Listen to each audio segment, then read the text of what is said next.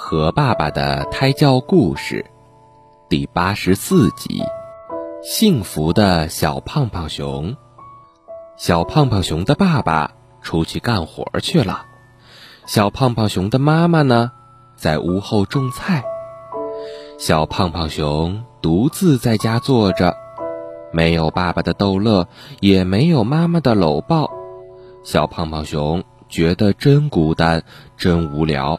这时，他听见有人敲门，打开门一看，原来是一阵风。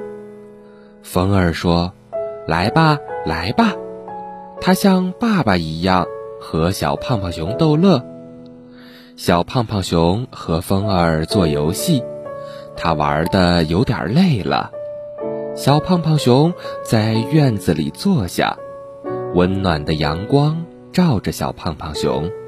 他觉得温温的、暖暖的，就像妈妈在亲切地搂抱着他。小胖胖熊要回家了，他看看手上、脚上都很脏，就来到小溪边上。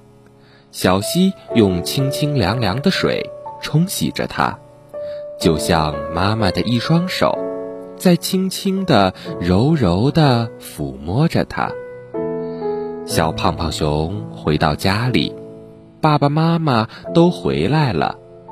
小胖胖熊说：“爸爸妈妈，你们知道吗？风儿、阳光和小溪水像你们一样疼爱着我。”爸爸妈妈笑了，他们说：“小胖胖熊，你真幸福。”好啦，今天的故事。就到这里啦，宝贝，晚安。